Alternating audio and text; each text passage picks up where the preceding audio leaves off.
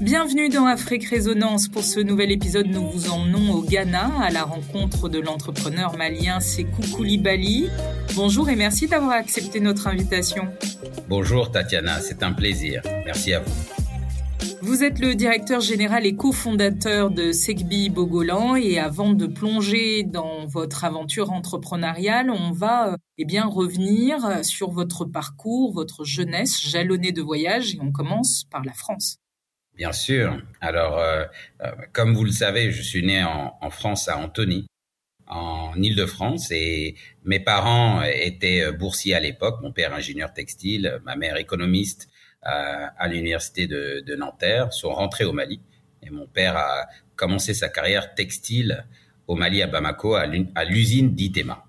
Un père ingénieur textile, une mère fonctionnaire des Nations Unies, c'est ça? Et surtout une femme inspirante, c'est ça?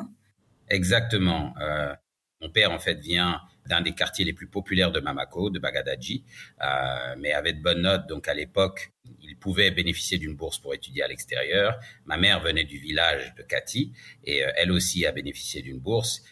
Mes parents ont fait le pari euh, de, de, faire une relation longue distance pour se concentrer sur l'éducation des enfants, euh, pour pouvoir avoir euh, un foyer avec euh, deux revenus. Et donc ma mère est partie en Guinée avec nous euh, pour prendre son premier poste aux Nations Unies. Et mon père faisait le va-et-vient entre Bamako et Conakry.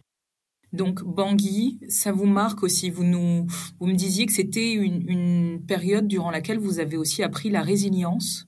Oui, parce que en fait, à Bangui s'est passé un événement qui nous a vraiment marqué. Il y a eu la guerre à Bangui qui a éclaté. Donc euh, mon petit frère et moi sommes passés de base militaire à base militaire. Nous avons eu la chance, parce que j'ai la nationalité française, d'être protégés par des légionnaires. Mais euh, nous avons vécu dans des entrepôts, euh, mangé, on va dire, de, des rations militaires. Donc pour nous, c'était une expérience qui nous a aussi pas mal forgé, qui nous a qui nous a montré qu'on avait vraiment de la chance, parce que j'ai vu beaucoup d'amis euh, perdre leur maison, être séparés de leurs parents, etc. Et nous, nous avons eu la chance de pouvoir tout recommencer sans trop perdre. Ensuite, vous traversez l'Atlantique et vous faites vos études en partie au Canada. Vous faites, quel genre d'études à, McGill? Alors à McGill, euh, je fais une majeure en gestion internationale, international management, une concentration en marketing et une mineure en histoire et politique d'Amérique latine. Moi, en fait, ma passion était euh, l'histoire quand j'étais, euh, enfin l'histoire, l'art quand j'étais dans le système français. Et je trouvais qu'on n'apprenait pas assez euh, euh, des civilisations euh, amérindiennes. Donc, j'ai étudié ces différentes matières avec une ouverture hors business, culturelle sur la civilisation Inca Maya. Et, et voilà. Et c'est de là que je suis après parti chez Dassault Aviation un parcours euh, qui ne présage pas de ce que vous allez faire plus tard dans le milieu artistique. Parlez-nous rapidement euh, d'assaut aviation et ensuite jusqu'à arriver euh, avant l'aventure Segbi. je dessinais beaucoup quand j'étais en, classe. Je, je, dessinais mes vêtements, je les faisais fabriquer au Mali et je me suis intéressé sur les raisons du fait qu'il n'y ait pas de marque euh, africaine à l'international, déjà à McGill, et c'est de là que j'ai fait une étude de marché dans le cadre de mes cours de marketing. Et, euh, et c'est là qu'on a vu qu'il pouvait y avoir une opportunité pour les marques africaines si elles arrivaient à se positionner dans la qualité et à offrir des, euh, des vêtements qui peuvent se porter tous les jours. Donc malheureusement pour moi, euh, j'ai postulé dans euh, pas mal de, groupes de, de, mode. Je ne me suis pas fait accepter. J'ai dû sélectionner parmi les opportunités que j'avais le groupe qui me plaisait le plus. Et euh, j'ai choisi Dassault, qui est un super groupe. Et, euh, et voilà. Et c'est comme ça que je suis rentré dans l'aviation, euh, qui n'était pas nécessairement mon premier choix, mais qui restait quand même un, un secteur euh, très intéressant pour moi. Dassault, L'Oréal, rien à voir? Je voulais continuer et voir comment je pouvais continuer cet avenir ou ce projet dans la mode. Et j'ai postulé à l'époque dans le premier master en marketing de France j'ai eu la chance de rentrer dans ce programme-là euh, à l'ESCP et euh, c'est de là que j'ai continué euh, mes recherches sur le textile. J'y ai fait ma thèse sur le textile, donc pas mal voyagé entre le Mali, la France et le Burkina. Ma thèse à l'époque était s'intitulait Quelles sont les perspectives de développement pour le secteur textile? Dans le cadre de ce programme, il a fallu que je valide un stage. Là encore, j'ai regardé les groupes de mode ou dans la mode et c'est L'Oréal qui m'a offert ma première opportunité en tant que stagiaire je ne pouvais pas dire non parce que même si je voulais vraiment rentrer dans le secteur de, de la mode, habillement, euh, L'Oréal était l'une des meilleures écoles de marketing, si ce n'est pas la meilleure euh, en France. Donc, euh, j'ai pris ce choix de commencer ma carrière chez L'Oréal. En tout cas, mon stage chez L'Oréal, où j'ai été embauché après. Magnifique parcours chez, L'Oréal et, parcours durant lequel vous allez eh bien continuer à réfléchir sur cette aventure textile et notamment avec euh, celle qui est aujourd'hui la directrice artistique et la cofondatrice de Segbi Bogolan, c'est-à-dire Binta Koulibaly, et qui, euh, accessoirement, euh, est votre épouse. Chez vous, le partenariat se conjugue à, tous les niveaux? Oui, on peut dire que c'est euh, notre manière, voire ma manière de voir les choses. Euh, toutes les relations que, que j'ai, en tout cas, j'essaie de les avoir dans une optique de gagnant-gagnant une optique long terme. Et euh, c'est vrai que euh, lorsqu'on s'est rencontrés, on avait la même passion. Euh, donc moi, je faisais ma thèse sur les perspectives de développement du textile en Afrique et ma partenaire, elle, terminait son stage chez KCD, qui est l'un des gros groupes PR dans la mode. Et ça, c'était après une expérience qu'elle avait eue chez Chloé. Et donc, quand je suis rentré en stage chez L'Oréal, elle, euh, en fait, rentrait en stage chez Gucci. Et euh, je me suis fait embaucher chez L'Oréal. Elle s'est fait embaucher chez Ralph Lauren. Et euh, ensuite, elle était chez Dior. Et, euh, et nous sommes partis aux États-Unis ensemble. Et c'est vrai que du coup, nous avions cette même passion. Et, euh, et au fur et à mesure, nous avons vu que euh, nous pouvions travailler ensemble parce que nous étions complémentaires, différents, et que du coup, ça fonctionnait. Ça a fonctionné à tous les niveaux. Et c'est de là qu'en fait, elle, elle a fait son, son, son, un parcours, enfin dire une formation à FIT, et qu'elle a mûri le projet un peu plus euh, sérieusement. Et euh, lorsque L'Oréal m'a proposé euh, de prendre le poste de directeur général du Nigeria, c'était euh, magnifique pour nous parce que là, on avait l'opportunité de rentrer dans euh, l'un des plus gros pays d'Afrique et l'un des pays où la mode est, est, le plus développé. Et c'est là que vraiment nous sommes dit que nous, nous devions prendre cette chance pour lancer le projet. Et lorsque j'assumais mes fonctions de directeur général, elle euh, avait commencé à créer le produit, euh, enfin créer la marque déjà, donc euh, Segbi, Bogolan, et, et, donc nous avons enregistré notre marque et nos imprimés déjà en 2015 en France à l'époque. Donc l'aventure Segbi Bogolan naît à partir de 2015, et ensuite vous dites on a mis du temps à arriver à nos premières créations, ça ne s'est pas fait du jour au lendemain. Nous avons dû prendre tous les deux des prêts pour faire nos masters. Il a fallu les rembourser.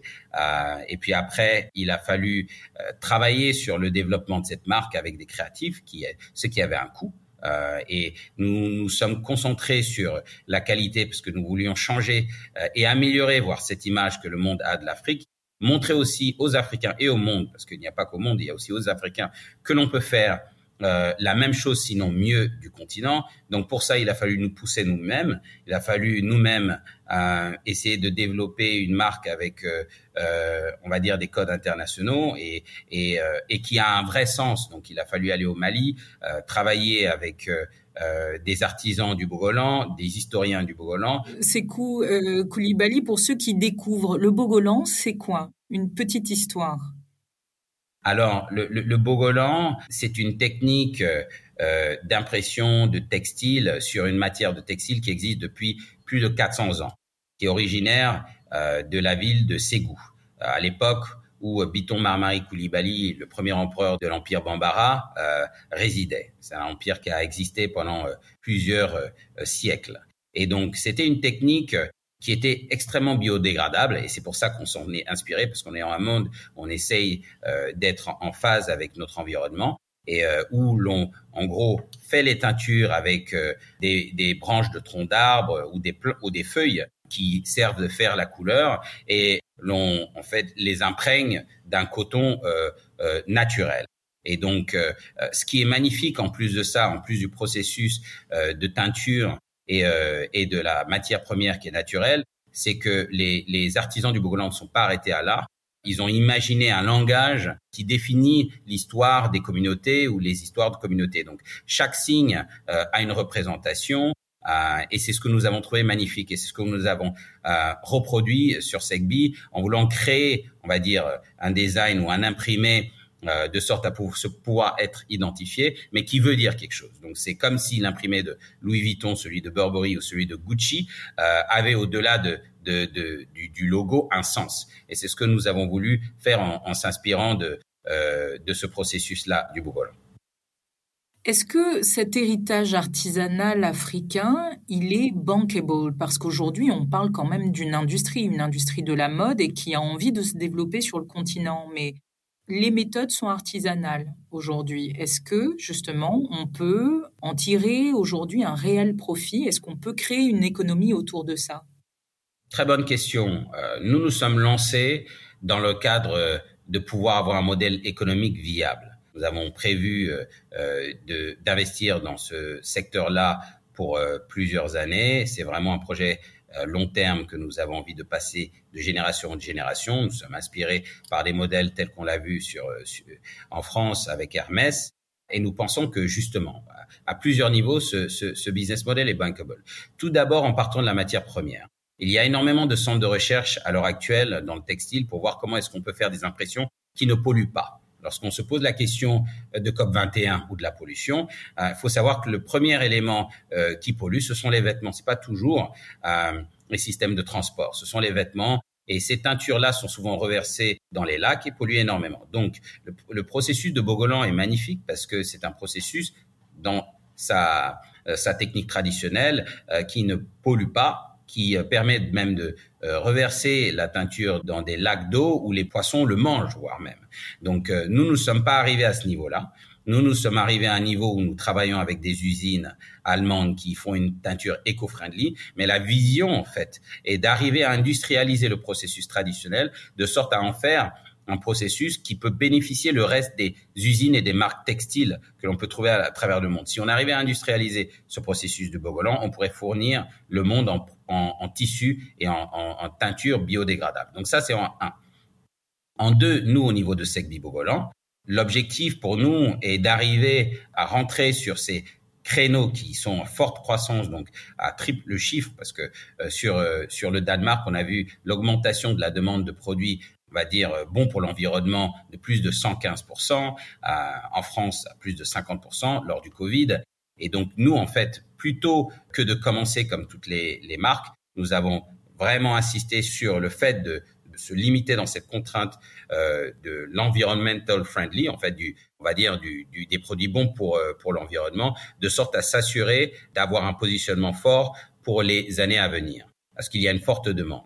Donc après, Bien sûr, comme nous sommes faits en Made in Africa et que nous sommes sur un créneau luxe, il est important que nous assions sur la qualité. Et donc, nous avons vu qu'il y a une demande aux États-Unis pour les produits de qualité éco-friendly et, étant donné que certains marchés sont s'assurer, qu'il y ait une identité spécifique, mais qui puisse être portée tous les jours. Donc ça, c'est cette demande, on l'a identifiée déjà à l'époque en 2002 quand nous avons fait notre étude de marché au Canada. Après, en 2005, lorsque euh, j'ai fait ma thèse, et ensuite, euh, en 2019, lorsque nous avons lu le white paper de Africrea, qui a montré que ces résultats n'avaient pas changé. Donc, il y a un gros marché qui est intéressant. Maintenant, il faut avoir les moyens de pouvoir y répondre. Et c'est la problématique dans laquelle nous sommes à l'heure actuelle. Vous avez choisi de vous établir au Ghana. C'est peut-être une part de réponse justement aux différentes problématiques que, que vous rencontrez. Euh, mais c'est un pays anglophone. Pourquoi avoir choisi de vous baser dans un pays anglophone? C'est par votre parcours euh, entre les États-Unis, la France et, et le Mali? Géographiquement, le Ghana est entre des pays francophones euh, quand même importants, donc le Burkina, la Côte d'Ivoire, Togo, Bénin. Donc ça nous permettait de ne pas être trop loin de cet environnement francophone non plus. Et après, c'est vrai qu'au niveau logistique, le Ghana est bien desservi des vols directs aux États-Unis, en Afrique du Sud euh, euh, et dans les principaux pays euh, d'Europe et du Moyen-Orient. Donc pour tout ça, le Ghana était un, un pays stratégique. Après, j'ai eu la chance de par des relations que j'y ai tissées, d'être bien accueilli par l'écosystème gouvernemental et, privé. Donc le ministère de l'Industrie a voulu que nous restions ici aussi. Donc du coup, nous a facilité la tâche de sorte à ce que l'on puisse ouvrir une entité légale ici. Et donc c'est un projet, on va dire, plutôt panafricain qui, euh, qui, on va dire, travaille avec les pays d'Afrique qui peuvent, qui nous permettraient de gagner, euh, euh, on va dire, des parts de marché à l'international.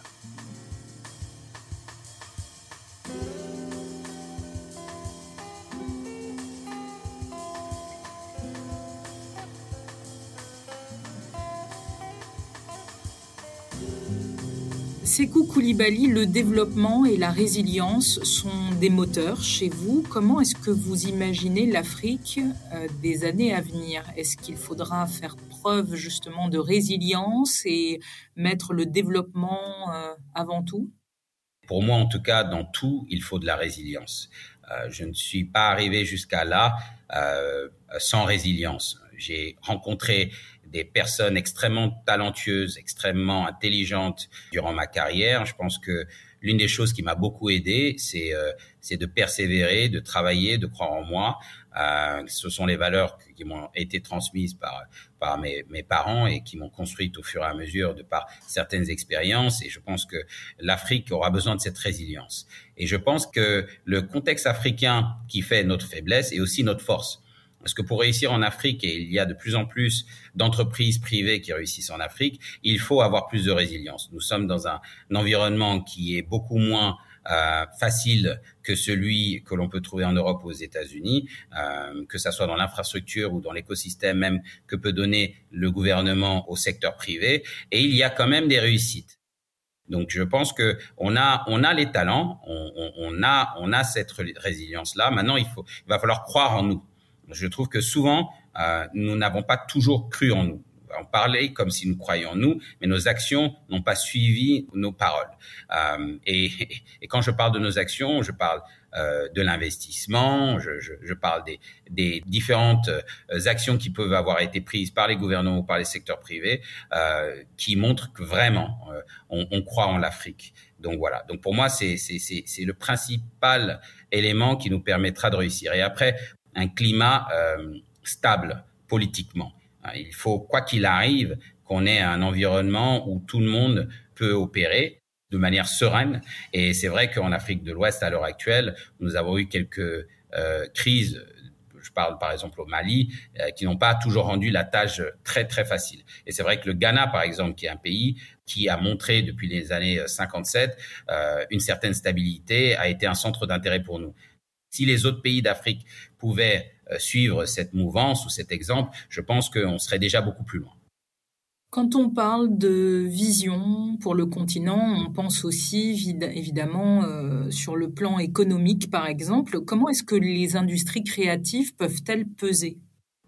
Alors, nous, dans le cadre de notre secteur, les industries créatives sont la clé euh, de notre réussite avec, on va dire, le, la qualité, euh, on va dire, industrielle que l'on peut trouver dans notre écosystème pour pouvoir produire des, des, des produits de, de, qualité. Donc, c'est vraiment l'association de la créativité et euh, de l'efficacité industrielle euh, couplée avec une discipline managériale qui vont vraiment nous permettre de réussir.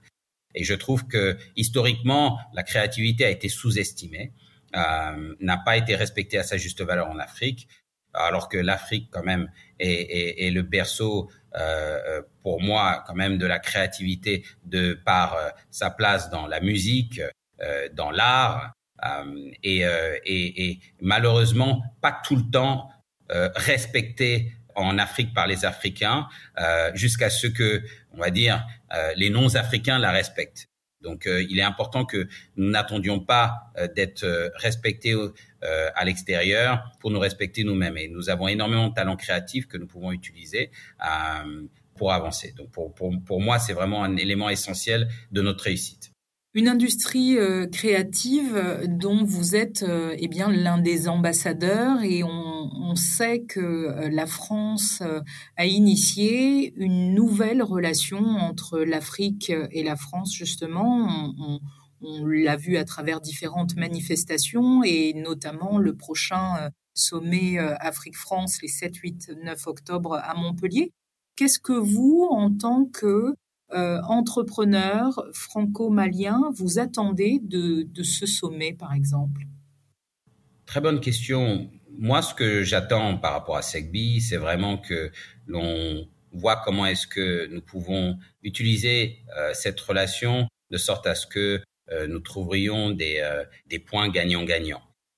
je pense que, et je suis de nationalité malienne et française, la France est quand même le pays de la mode, pour beaucoup vu comme le pays du goût. Et je trouve que la chance d'avoir en fait cette association d'héritage africaine, cette créativité africaine associée euh, à cet euh, euh, héritage français peut être très fort pour des marques comme Segbi. D'ailleurs, lorsque nous parlons de notre marque, nous parlons d'une marque qui, qui va au-delà des frontières, au-delà des différentes ethniques et qui est qui touche, on va dire, tous les cœurs. Et souvent notre modèle est celui de Kenzo, qui a montré justement cette association Asie-France euh, et euh, qui a présenté euh, une image gagnant-gagnant de cette association. Donc la France a des modèles qui ont réussi, tel celui d'Hermès, que nous regardons comme un modèle dans le long terme par rapport à notre développement de l'actionnariat et notre développement économique. Il y a des marques avec leur imprimé telles que Christian Dior, Louis Vuitton, qui nous ont aussi inspirés dans le fait de créer notre propre monogramme etc. Et, euh, et donc, en plus d'être un marché, en plus d'avoir une association culturelle, en plus de pouvoir ouvrir d'autres marchés de par la force que la France a euh, à travers le monde, je pense que ce sommet Afrique-France peut vraiment apporter à l'Afrique, peut aussi apporter à la France, euh, parce que la France a aussi besoin euh, de l'Afrique et en essayant de travailler une relation qui soit gagnant-gagnant dans le respect mutuel, je pense que la France a un avantage par rapport à d'autres pays qu'elle peut saisir.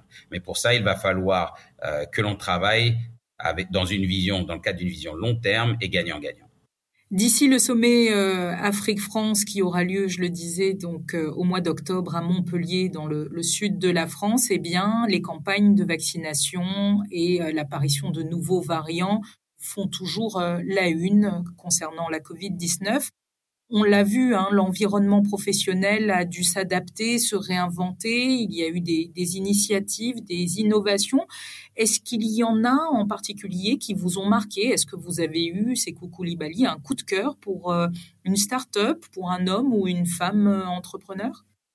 Le Covid nous a beaucoup marqué et a montré que notre business model qui euh, aller au-delà des circuits traditionnels de distribution et rentrer dans tout ce qui était e-commerce, était un business business model très digital, euh, était le bon business model parce que du coup nous pouvons toucher les consommateurs à travers le monde euh, de l'Afrique. Nous avons un partenariat avec DHL euh, monde qui nous permet de livrer euh, nos clients de 24 heures à 96 heures. Alors c'est vrai que le Covid a ralenti un peu le, le, le, délai de livraison à, à, deux à trois semaines, mais euh, nous a permis quand même de toucher des, des consommateurs à travers le monde. Donc, nous avons fait des livraisons aux États-Unis, en France et au Canada. Et cette inspiration est venue du fait que nous avons vu des business models euh, réussir déjà dans ce dans ce euh, circuit-là, euh, dans le e-commerce. Et l'une des aspirations, l'une des personnes qui m'a marqué, moi, c'était euh, un homme qui est devenu un ami qui s'appelle Moulay Kabouré, qui est d'origine malienne, qui habite en Côte d'Ivoire, qui a créé la plateforme e-commerce Afrique Créa, qui vend à peu près 10 millions de dollars de euh, marque de mode et, d'art africain à travers le monde euh, et qui a travaillé euh, un white paper qui explique, on va dire, qui donne pas mal d'informations sur leurs recherches et, euh, on va dire leur leur learnings, on va dire en anglais, sur ce secteur-là. Moulet m'a beaucoup impressionné. Je l'ai rencontré alors qu'il présentait à Jack Ma en 2019 et nous avons gardé contact et j'ai vu se développer. Et c'est sa manière de, de travailler et d'échanger dans la transparence et main dans la main qui m'a même donné de l'espoir pour l'Afrique. Pourquoi? Parce que je trouve que souvent en Afrique, nous avons des ressources, mais nous nous entraînons pas tout le temps euh, les, les uns les autres. Et, euh, et voilà, donc ce, de voir ce, ce profil-là, avoir le courage euh, de ses ambitions, présenter à des grande personnalité avec son froid comme celle de Jacques Ma, échanger avec euh, des gens avec beaucoup de transparence comme il l'a fait avec moi, euh, et se battre pour vraiment faire réunionner la mode africaine, pour moi, c'est, un très bel exemple. Et c'est, c'est un profil qui est allé au-delà des frontières francophones, euh, qui euh, vend et travaille avec des, des, des marques nigérianes, ghanéennes, etc. Donc, euh, qui, qui, qui, on va dire, brise les frontières que l'on peut avoir.